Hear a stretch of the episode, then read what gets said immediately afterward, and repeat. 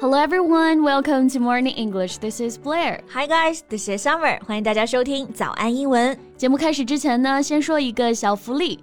每周三，我们都会给粉丝免费送纸质版的英文原版书、英文原版杂志和早安周边。微信搜索“早安英文”，私信回复“抽奖”两个字，就可以参与我们的抽奖福利啦。这些奖品啊，都是我们为大家精心挑选的，是非常适合学习英语的材料，而且你花钱也很难买到。坚持读完一本原版书、杂志，或者用好我们的周边呢，你的英语水平一定会再上一个台阶的。快去公众号抽奖吧，祝大家好运 ！Summer, have you ever thought about getting a tattoo? A tattoo? Yeah, you know, all the time. As a cool girl, of course, you think about this kind of cool thing. well, then why not get one? Um, because it hurts. 纹身酷是很酷啊，但是呢，我好像更怕疼。Yeah, and it's permanent. Once you get a tattoo inked on your skin, it's hard to get rid of it. 对，而且万一这个纹身你哪一天不喜欢了，你洗掉都很麻烦哦。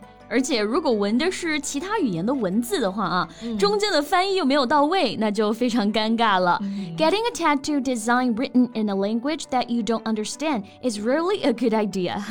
yeah, once you get it wrong, it'll be hilariously misspelled or misinterpreted. 比如呢，有些老外就喜欢纹汉字，但是啊，纹的那些字呢，真的都太搞笑了。对，所以有人说这是一股令人迷惑的神秘东方力量啊。Well, I think we can talk about that in today's podcast. OK，那今天就和大家聊聊纹身这件事，然后呢，再来学一些实用的表达。今天的所有内容呢，都整理好了文字版的笔记，欢迎大家到微信搜索“早安英文”，私信回复“加油”。两个字来领取我们的文字版笔记。那首先我们来看一看“纹身”这个词的英文啊，tattoo，t a t t o o，它的重音呢在第二个音节上，tattoo。然后虽然前面的音节不重读啊，但是发音我们一般不弱化，还是要发这个梅花音 a 的音，tattoo。对。跟这个词发音类似的，我觉得有一个词就是 taboo，yeah，taboo 这个前面就弱化了，然后意思是禁忌，so don't confuse these two words，right？那这个 tattoo 平常有一些常见的搭配啊，比如说大花臂啊，整个手臂都有纹身，就可以直接说 his arm was covered in tattoos。嗯，大花臂还是很帅的啊。然后这个 tattoo 还可以直接做一个动词。比如说呢，在肩膀上纹一个爱心的图样 ，He had a heart tattooed on his shoulder, or his shoulder was tattooed with a heart。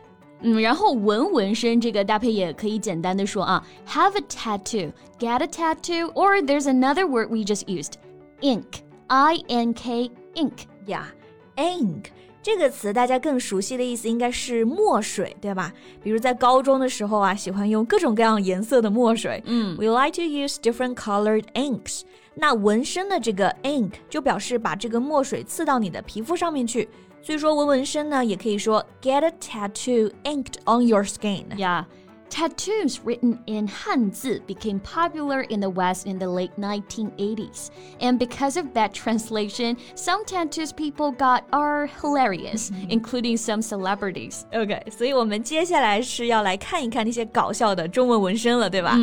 Okay, so which one to start? So, first of all, let's start with the one Britney Spears got. In 2001, she got a Chinese character tattooed on her bikini line. Wow.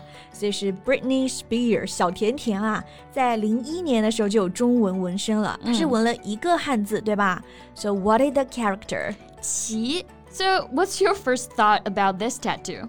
Um, 奇 I would say that meant strange. Mm -hmm. But that's not the meaning she intended to have. She believed the tattoo to mean mysterious. 她纹这个纹身是想表示很神秘啊，就是奇特这个意思。但是如果你就单纹一个“奇”字，确实就很奇怪啊。It came out strange. 对。 还有很多这种单字的纹身都很奇怪啊，比如看了一张好搞笑图片，一个老外纹一个菜，就是饭菜那个菜。Come on, the one who gets this tattoo, it doesn't just mean vegetable or food, but you say you're a rookie, a newbie, a novice who's not good at anything. 还有很多让人无法理解的纹身啊，嗯、比如说什么天龙八部啊、宦官，然后办证、痛风、四川战神，还有谢娜儿女等等等等啊。It just doesn't make any sense and came out so weird, but also hilarious. Yeah. 所以这些纹身真的没有最奇怪，只有更奇怪。嗯，So if you are getting a tattoo, maybe you can just think about getting a pattern instead of some characters. 对，其实更多人纹身呢，纹的是花纹啊，或者是图案，而不是字或者是一句话，这样就没那么容易出错嘛。So I'm wondering, what are the most popular tattoos in the U.S. in order to get some good tattoos ideas? 啊，所以我们前面看了搞笑的，接下来可以看看有哪些可以借鉴的一些纹身的 一些想法啊。So butterfly tattoos were revealed to be the most popular in the US, with 201,000 searches on average in a month. Butterfly tattoos，所以现在最受欢迎的还是蝴蝶纹身啊。嗯，那蝴蝶还是很经典的，而且我感觉很多明星好像都有蝴蝶纹身啊。The number of butterfly tattoos among celebrities could be one reason for such a high demand for this style. Yeah, and comes second is dragon tattoo. Then is flower, snake, lion, and rose tattoo. 排在这个蝴蝶后面的呢，分别是龙。 花、蛇，然后狮子和玫瑰的纹身。So we can be seeing that most people who get tattoos are animal people. yeah, they love these animals so much that they like to ink them on their skin. 诶，那如果要这几个里面你选一个的话，你会纹哪一个呢？Um, if I have to choose, uh, maybe flower or rose, but in some unique pattern. 那纹身可不得选个好看的图案吗？Yeah, today people choose to be tattooed for artistic. Cosmetic, sentimental, memorial, religious, and spiritual reasons，纹身也有很多原因啊。那排在第一的就是 artistic reason，为了好看，是有艺术性的。对。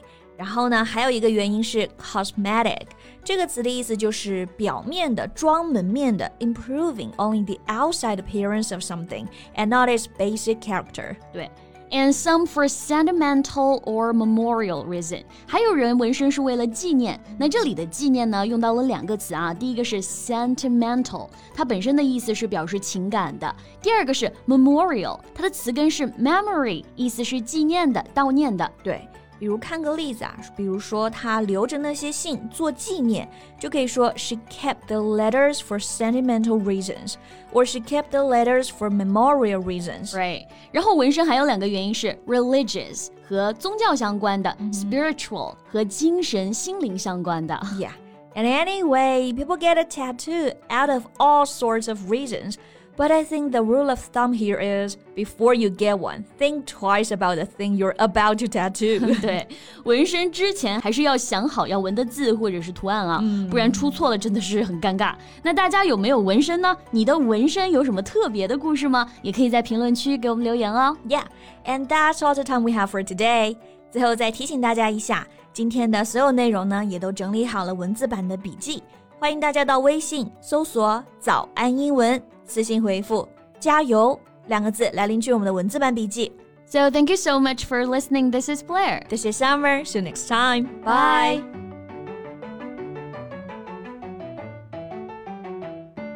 This podcast is from Morning English. 学口语就来早安英文。